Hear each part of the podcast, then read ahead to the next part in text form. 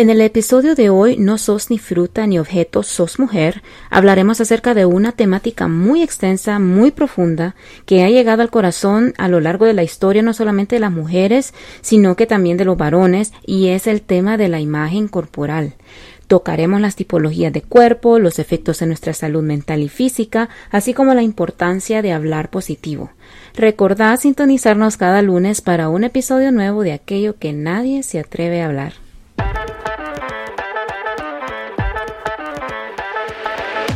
Somos una, dos, tres mujeres que un día se juntaron y decidieron conversar sobre aquello que todas y todos callan, o en algunas ocasiones lo que nadie se atreve a hablar.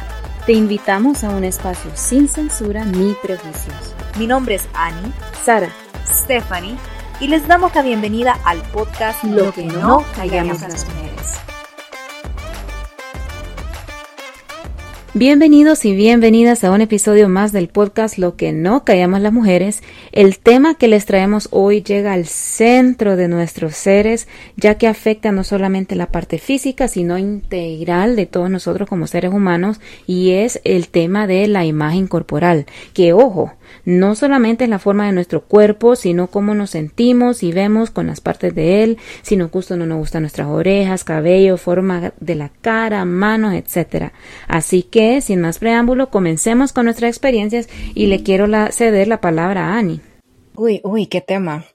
Eh, la verdad, es que no sé ni por dónde empezar, honestamente.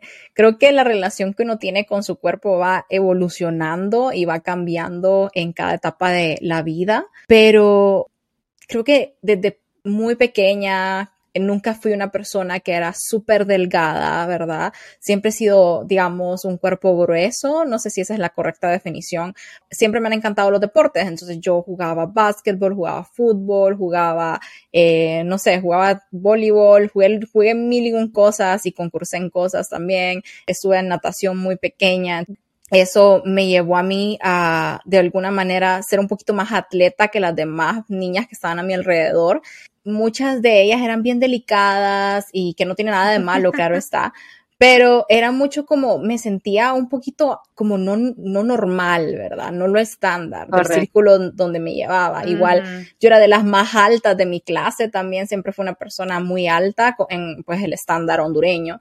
Había muchas diferencias de ese tipo, igual me llevaba con personas que eran de muy diferentes cuerpos, que eso está totalmente normal.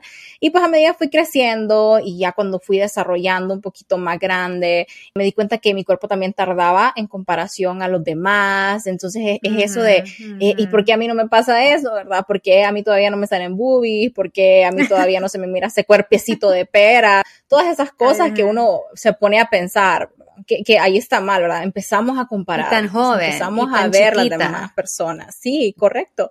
Y creo que todo también se veía muy influenciado, y creo que lo vamos a tocar más adelante en el podcast, de lo que miraba la televisión, las novelas, estas mujeres esbeltas, esbeltas en el estándar, ¿verdad? Que está expuesto mucho en Hollywood, mucho en la televisión. Entonces todos esos programas le dicen a uno, ¿verdad? Le entra a uno por, por, la vista, por el, por, por, el cerebro y así uno va asimilando y mentalmente te va como un poco corrompiendo, ¿verdad? De cuál es el estándar de belleza ideal. Creo que a medida que fui creciendo también fui encontrando ese balance de me siento muy bien, me tomaba muchas fotos y creo que en este momento, para no hacer largo, el cuento, me siento bien, me siento bien con mi cuerpo. Obviamente hay unos días que digo yo, ay, no, no me queda este pantalón, estoy hinchada, esto y lo otro. Especialmente los premenstruales. Horrible. Entonces, es como esa batalla constante, ¿verdad? Pero creo que ya, ya llegué a un punto en que no me estoy comparando con nadie, no me comparo tampoco con redes sociales o demás, cada quien está en su propio viaje, en su propia etapa y creo que por ahí estoy, ¿verdad? Pero siempre hay días, uno que otro, que uno queda como, ay, claro. Pues fuera fit. Y, y esa es la diferencia, o sea, cuando tú estás muy chica y viendo ese bombardeo de, de mensajes, porque son mensajes que están entrando a tu, a tu vista y te estás comparando con tus demás amigas o compañeras de, o si tienes amigas más grandes, pues aún más viene la, la brecha de comparación. Eh, uno no es consciente. Esa es la diferencia de hace 20 años, hace 15 años no éramos conscientes porque no teníamos la información como hoy por hoy la tenemos. Si te contesto tu pregunta, eh, yo de chava chiquita, realmente yo fui muy deportista. Jugaba todo tipo de deportes en mi escuela y siempre fui bien, bien activa, siempre fui bien tomboy, aunque la gente no me cree hoy por hoy. Igual yo. Igual, fue una evolución totalmente. Sí. Y de repente pegan cosas biológicas y naturales. O sea, pega la menstruación, te pega el acné, te pega lo, te pega la edad, te empieza a pegar las hormonas, eh, las, hormonas, y de repente empieza el primer amor, el segundo, el tercero que también tiene esos efectos. Eh, ya te querés ver bien. sí. cabal, cabal. Entonces, hoy por hoy, mi relación con mi cuerpo ha sido difícil muy difícil, porque como les comentaba, yo era muy, muy slim, muy flaquita, y de repente, no les miento, eh, hice mis estudios en el extranjero y mi cuerpo cambió 180. De repente el cuerpo cae un momento en, retención, ¿verdad? Empieza a retener líquidos y tú empiezas a, ser tan bondadosa con los carbohidratos, tan bondadosa con, lo, con el pan, con las papas, con el fresco, con el azúcar. Y, las tortillas. las tortillas y de repente no pasa nada y te, te crees súper poderosa a tus 20 a tus 21, a tus 23, pero ojo, que te vengan los 25 y 26, no me dejen sola en este tema, porque el metabolismo cambia, cambia, cambia. Entonces recibí como ese macanazo, que mi cuerpo ya no era igual. Y me frustré porque miraba mis fotos y de repente, pero yo era, tenía menos boobs, tenía menos nalgas, tenía menos piernas. ¿Qué me pasó? Y se te obsesionan esos pensamientos de yo tengo que volver a como era antes. Y no es una relación sana. Pero hoy por hoy eh, he comprendido con paciencia y creo que con, con, muchas frustraciones, con muchos golpes, entender que es un proceso normal que sucede, que nuestro cuerpo cambia, transita, se mueve con nuestras hormonas, con nuestros niveles de estrés. A medida vamos creciendo más, tenemos más responsabilidades. Entonces, nuestro cuerpo hay que ser muy agradecidos con ellos porque nos aguantan y nos toleran todo lo que consumimos. Entonces, hoy por hoy tengo como una relación más espiritual y más de agradecimiento sobre mi cuerpo y obviamente hay que ayudarle. Hay que, hay que ayudarle al cuerpo, hay que tomar. Hay que ayudarle. Hay que echarle ganas. Hay que nutrir, hay, que, trabajarlo también. Tomar agua, como ¿verdad? Hay que cuidar el cuerpo porque es el único lugar donde vivimos. O sea, donde Amén. nuestro espíritu vive. Total. Así es. Eh, en mi caso le diré, y ustedes tocaron dos puntos bien importantes, uno de los estándares de belleza, lo vamos a estar comentando a lo largo del podcast, que son diferentes en todas las partes del mundo. Entonces es un poco como, no vale la pena compararse con otras personas de otros lados, inclusive de la vecina, porque cada quien es diferente y los estándares de belleza de esa persona pueden ser muy distintos a los estándares de belleza de uno. Luego lo otro viene a ser lo que es el, el body neutral, ¿verdad? Que, que, hablaba Annie, ¿verdad? Ser neutral con nuestro cuerpo. Unos días nos gusta, otros días no nos gusta. Y eso está bien. Lo importante no es estancarnos y obsesionarnos con eso, porque en mi caso les diré que yo de niña era, era delgada, ¿verdad? Yo miro mis fotos y quedo. Ok, ¿verdad? ¿Qué pasó? Los, huesos, los huesos crecieron hasta los 25. Correcto. Luego, ya en el colegio, pues no era la más delgada, ¿verdad? Era, era ya la consistencia gruesa y que no me gustaba. Llegó un punto en que le dije a mi entrenador que en paz descanse, eh, mire, Pira, se llamaba Pira. Mire, Pira, yo quiero bajar de peso y la única manera en que sé que puedo bajar de peso es que si usted es mi coach, me aparta de toda la clase y me baja puntos si no lo logro. Era el, soccer coach y le digo, y le digo usted me dice, démosle viaje y me apartaba de toda la clase y yo tú, tú, tú la rutina y bajaba de peso, ¿verdad? Entonces no perdía puntos, yo feliz, ¿verdad? Pero obviamente yo que iba a saber en el colegio que tenía síndrome de ovario poliquístico, que iba a saber yo que el, que el metabolismo el frenazo a mitad de los, 20, de los 20, ¿verdad? O todas las otras cosas. Entonces a medida que fui creciendo, entré en y espero que no esté solo en esto, en el tema de que miraba mi foto del colegio. Ay, sí. Ah, bueno, mi cuerpo es más bonito, pero quería tener ese peso. Y luego al mitad de los 20, miraba la foto del inicio de los 20 y decía, ¿y por qué no me gustaba ese cuerpo? Y ahora quiero ese cuerpo. Y entrando a los 30 fue donde sí fue lo crítico, ir subiendo y subiendo, subiendo 40, 50 libras en un año y decir, o sea, ¿dónde paro? Estoy haciendo todo lo que puedo. Y entré no en depresión, pero sí en un tema de preocupación.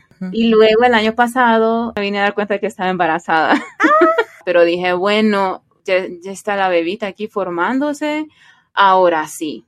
Y venga que la nutrición, venga todo esto. Y les digo que como mamá entré a reconocer el poder de nuestro cuerpo. Y solo que me estoy tomando un poquito más de tiempo aquí, pero creo que es importante que las mamás escuchen y que quizás resuenen con esto porque el cuerpo es poderoso, o sea, ha creado una vida desde cero adentro por nueve meses, pero sí estoy en paz con mi cuerpo. Excelente. No es, que, por eso lo voy a descuidar y voy a decir, ay, ya no hacer ejercicio, venga el carbohidrato, la, la soda y todo eso, pero sí entré en paz con mi cuerpo y digo yo, ok, mientras consigo el cuerpo que quiero, o sea, físicamente para salud y para sentirme mejor, estoy en paz con él, entonces, madres, no se sientan mal, amen sus cuerpos. Es más fácil decirlo que hacerlo, pero piensen en el poder de creación que han tenido al tener a sus, a sus pequeños. O sea, eso. Total admiración. Y bueno, luego de que le dimos todo una como radiografía de lo que, de la experiencia de nuestro cuerpo y nuestra vida. que hay mucho más que hablar. Movámonos para hablar de otro, siempre de la imagen corporal, pero ya entrar en materia un poquito más, y es de toda esa presión social, familiar, de amistad y de pareja que hemos encontrado comenzando desde, no sé, desde el primer cuento de hadas que hemos visto en, en televisión, ¿verdad? Mi película favorita de Disney es La Sirenita. Empecemos por mm. ahí, ¿no? Pero ¿qué es lo, qué es, qué, qué es, y Mulan, me encanta Mulan, pero ¿Qué tienen de similar todas las películas de Disney? Es, es ese tema de mm, la mujer blanca, la mujer mm. delgada, el príncipe, ¿no? El príncipe es las, las primeras películas, ¿verdad? Hay que aclarar un Hay que aclarar que es los 90, somos, aquí somos millennials. 90s babies.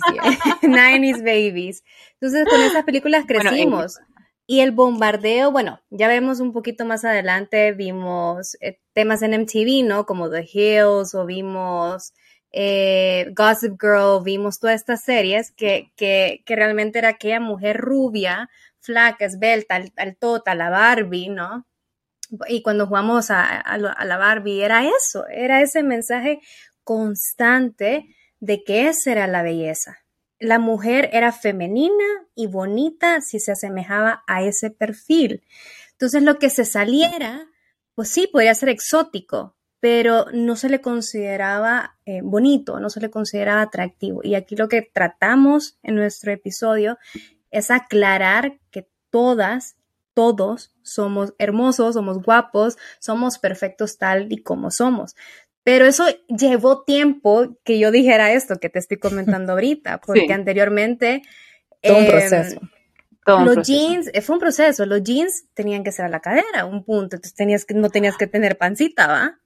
Y de repente empezaron este tipo de camisas y bueno, tenías que tener esbelto el cuello y, la, y los brazos.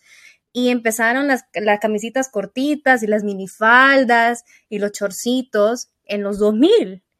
Y obviamente tenía que ver un cuerpo que entrara a esa, a esa moda. Y nadie hablaba. Nadie hablaba sobre ese tema. Y las, y las tiendas hoy por hoy, pues también tenemos ese mismo, ese mismo impacto. Y a veces nos hace sentir mal. No sé si a ustedes les ha pasado que vas a una tienda, ves la...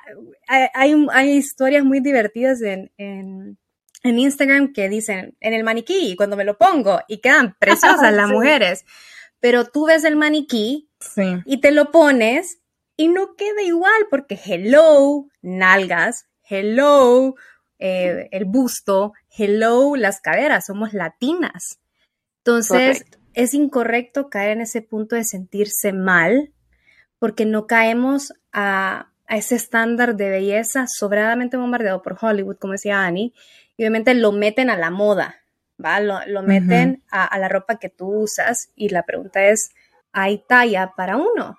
¿Verdad? Si, hay, talla para nuestro cuerpo y que no es al revés, no es que el cuerpo debe entrar a la ropa, es que la ropa debe de encajar en el cuerpo.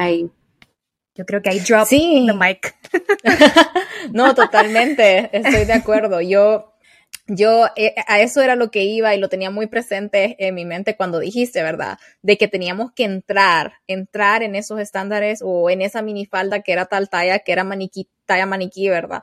Pero no, es al revés, como dijiste, nosotros venimos y adecuamos la ropa a nuestro cuerpo, porque todos los cuerpos son distintos, o sea, y todos son bellos, o sea, si una mujer viene y no tiene, tiene una copa A, en, su gusto está perfecto, hermoso. O sea, hay modas para todo. Y algo que creo que a mí sí me impacta bastante y que me ha impactado es comentarios como yo no puedo usar eso porque mi cuerpo es así. O quiero, esconder, o quiero esconder eh, mis brazos porque mis brazos son gruesos. Y yo creo que he pecado muchas veces de esto también, eh, por, esa misma inseguridad, ¿verdad? De no quiero mostrar este gordito que tengo aquí. Pero la verdad es que, ¿por qué no? O sea, ¿por qué eh, si te, si, claro, si te sentís cómoda, si te sentís bien y está bien y quieres salir como de eso y aceptar tu cuerpo y te gusta una camisa y, y te gusta cómo te queda y todo, pero si te mira tal vez un poquito del gordito o qué sé yo, una estría que tengas o algo así, ¿y qué? Ajá, exactamente. ¿Qué pasó? O sea, te sentís bien, eh, que, que, mostres esa confianza, ¿verdad? Que amas tu cuerpo, eh, está bien que lo enseñes si lo quieres enseñar, está bien si quieres taparte, si lo quieres tapar, como sea que seas, eh, está bien. Y ahí es donde quiero llegar, ¿verdad? Y, y, esto lo miramos y creo que también hay que reiterar que no solamente es en mujeres, también hay un, un estándar de belleza también en los hombres, ¿verdad? El, six-pack o, o que se volvió muy famoso en ese entonces, ¿verdad? Como el cuerpo de, de, del papá, ¿verdad? El dad bod. Y, y, todo eso, ¿verdad? Ese de dad bod versus fit, de todos los abdominales, ¿verdad? Que eso es algo que, que tenemos que traer a relucir, que no solamente las mujeres nos vemos afectadas por esta presión, sino que también los hombres. Fíjate que, y eso solo quiero hacerlo chiquitito para darle el micrófono a Sara, pero es porque el mercado en sí, el, sistema, ha hecho de que la crítica sea la mujer. O sea, la que, la que tiene que poner todo el ímpetu, toda la responsabilidad, es a la mujer y realmente no estamos de acuerdo. Ya eso no se tiene que no se tiene que hacer al revés, sino que se tiene que revertir de una buena vez, más bien. No sé, Sara, si querías, te, quité la inspiración. No, no, total, total estoy de acuerdo con ustedes porque ahí viene el tema de los tipos de cuerpo, ¿verdad? Que entre varones, eh, sobre todo en la, no digo que solo en la comunidad, eh, en, en, la cultura de nosotros, sino en todo, en todo el el mundo, alrededor del mundo, ¿verdad? El cuerpo de la mujer, ay, ¿cómo te gusta? No, que las que son cuerpo pera, que la... Sí. Que, la, en Honduras el, el, el del cuerpo Coca-Cola, ¿verdad? Hacer la tipología, ¿no? Que si eres cereza, que si eres banana, que si eres fresa, si eres pera, si eres manzana, eres cuerpo. Eres cuerpo de mujer. Cuando veo yo en las redes sociales aplicaciones para manejar y, y cambiar tu cuerpo, ¿verdad? Ah, el Photoshop, ¿no? El Photoshop, el Body Tune, ¿verdad? Que hay cinturita por acá, papada afuera. Los filtros. pero ¿y qué pasa? Los filtros. los filtros. Si alguien conoce a una persona en internet y ya la ve en vida real, la desilusión total, ¿verdad? Porque quizá la persona que atrajo pues tiene cierto tipo y ya cuando la viene a conocer, la chava es hermosa, pero no es el cuerpo que ella puso en las redes sociales. Y eso también afecta lo que es la parte de salud mental, que es el otro tema que queremos tocar, que es el efecto de la imagen corporal en nuestra identidad y cómo eso lleva al desorden alimenticio y a lo que se llama dismorfia corporal. Esto es un tema bien profundo, esperando que ustedes puedan eh, sentirse mm, o hagan acompañadas, acompañadas, que no están sí, que Sí, se relacionen y resuenen con esto. Entonces, Ani, yo sé que tenés algunas estadísticas ahí que nos querés compartir para que tengamos un panorama más amplio de todo esto que está ocurriendo. Sí, de hecho, cuando mencionaste, ¿verdad? Eh, los efectos que se tienen mentalmente sobre lo que es el body shaming o la vergüenza que puedes tener en tu cuerpo debido a las presiones sociales. Hay una encuesta que se realizó en el 2019 en adolescentes, en centennials de 13 a 19 años, y uno de cada cinco, o sea, el 20%, sienten vergüenza de sus cuerpos o partes corporales, ¿verdad? Y un poco más de un tercio de ellos, que son 34% eh, más o menos, se sienten disgustados con su cuerpo, o sea, con la palabra disgustados, ¿verdad? Qué, qué difícil, ¿verdad? Sentirse disgustado con tu propio cuerpo. Qué difícil que todas las imágenes que estén viendo y esa presión que sentimos eh, debido a los filtros, redes sociales, más que todo, creo que esta, esta generación eh, centennial, pues ha tenido mucho más impacto en las redes entonces, qué, qué, qué difícil que entres en depresión, que entres con inconformidad de, de, quiero arreglarme aquí, quiero arreglarme acá, porque me quiero ver como este estándar de belleza que está plasmado aquí, ¿verdad? Que si quieres verte, verte diferente y te quieres operar y quieres hacerlo, está bien. Si te hace sentir mejor y recuperar tu confianza, hazlo, es totalmente válido. Pero también no te sientas presionada que te tienes que ver de cierta manera, ¿verdad? Hacerlo como una decisión consciente, informada. Y también hay operaciones que se hacen por salud, que está totalmente bien, ¿verdad? Como eh, habíamos estado hablando en un momento, ¿verdad? Operarse un poco la, la boobie para poder eh, tener menos dolor de espalda es una de las operaciones que también imagínate se qué irónico. Ahorita que mencionas eso de las boobs, yo personalmente me las, que, me las quería porque ya se han pasado me las quería reducir y tenía mi mejor amiga y me decía, no, y mi entrenadora, no, pero las mejor, regálame de las tuyas. Entonces, comprendemos que nunca estamos conformes tal y como estamos. Y de repente hay otra persona que desea eso que tú te quieres quitar o desea aquello que tú te quieres poner, ¿no? Es, es, es realmente divertido, pero como tú dices y mencionas, hay que estar muy conscientes y apropiados del tema.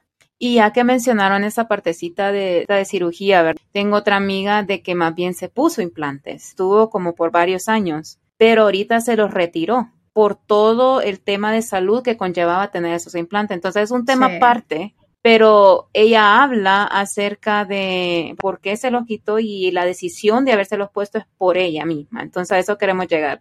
Como decía Ani, si, si te hace sentir bien, si te hace sentir más segura, hacelo por vos, porque vos querés sentirte así, no por la presión que están los medios bombardeando y también toda la presión social alrededor de, de, de ustedes. Con eso, quiero tocar un poquito más el, el, tema de lo que es de la maternidad también y de estos desórdenes y cómo podemos evitar que a pesar de que yo solo tengo un, eh, mi beba, ¿verdad? Está pequeñita, pero como madre podemos reforzar esta salud de, de imagen corporal o la imagen corporal saludable en nuestros hijos e hijas y es hablar positivo, no decir, ay, no me voy a comer esta ensalada porque me va a hacer, perdón, me voy a comer esta ensalada porque, porque quiero adelgazar. Sí, sí. no voy a comer eso porque me hace sentir gorda, porque eso se transmite. Y creo que el hablar positivo es un gran gane para todos, no solo para personas que nos escuchan o el hijo o la hija, ¿verdad? para quienes nos rodean, sino para nosotros mismos. Si no tenemos amor hacia nosotros, no podemos dar amor. Y eso tiene que ver mucho con cómo nos sentimos y cómo nos vemos. Yo sé que este tema se puede extender profundizar. Ay, demasiado que tocar, sí. Sí, podemos irnos por la parte de cirugía plástica, por la parte psicológica, parte fit, eh, todos los productos que podemos usar, todas las frutas y verduras que podemos comer, metabolismos y todos los temas. La culpa también. La culpa. La culpa que nos corroe. Así que si alguno de estos temas, bueno, si resuenan este tema y quieren que nosotros profundicemos en alguno de ellos o tienen alguna idea de ramas de este tema de imagen corporal, coméntenlo, mándenos un mensaje en las redes sociales y con gusto pues vamos a buscar una experta, ¿verdad? Una profesional que nos pueda hablar y profundizar de X rama de lo que es la imagen corporal. Y pues no, no sé si, si Annie o Stephanie tienen algo más, pero si no, concluimos. Y solo, solo comentarte que si no estás cómoda, cómo te sientes, es muy válido. Escucha tu cuerpo. Pero busca la ayuda. Y hay muchas mujeres chingonísimas, nutricionistas hondureñas, que, tienen sus consultorios y están más que dispuestas a ayudarte y colaborarte y llevarte con este proceso que no solo es lo que te metes a la boca, sino que también es psicológico. Entonces, si tú no te sientes cómoda en la posición que estás, busca la ayuda, busca la asistencia, busca tu red de apoyo. Empieza a moverte y no, no, no te quedes estancada. Todos hemos pasado por eso. De alguna manera, con la misma nos despertamos, con la misma nos movemos y, decirte que eres hermosa, o sea, no matter what lo que te diga la familia, las amistades, la pareja, eres hermosa y basta solo que tú lo sepas. Así es. Solo decir, ámense mucho, quiéranse mucho, respétense mucho, todo va a estar bien. Tomen un paso atrás, piénsenlo, tomen acción si ese es el caso de ustedes, ¿verdad? Ayuda profesional y recuerden que no están solos, pueden escribirnos en las redes sociales a nosotros y nosotros a hacer su, su, su, soporte en esa parte y siempre la parte médica, la parte nutricional, ¿verdad? Encuentren, encuentren eso. Y como siempre, eh, pues denle seguir, like, share a las redes sociales de nosotros. Denle mucho, mucho amor, porque esto lo estamos haciendo también con mucho amor para ustedes, esperando que resuenen y puedan sentirse acompañadas. Estamos literalmente en todos los canales que puedan pensar, o los más famosos, ¿verdad? en, en Facebook, Instagram, TikTok, YouTube y Twitter.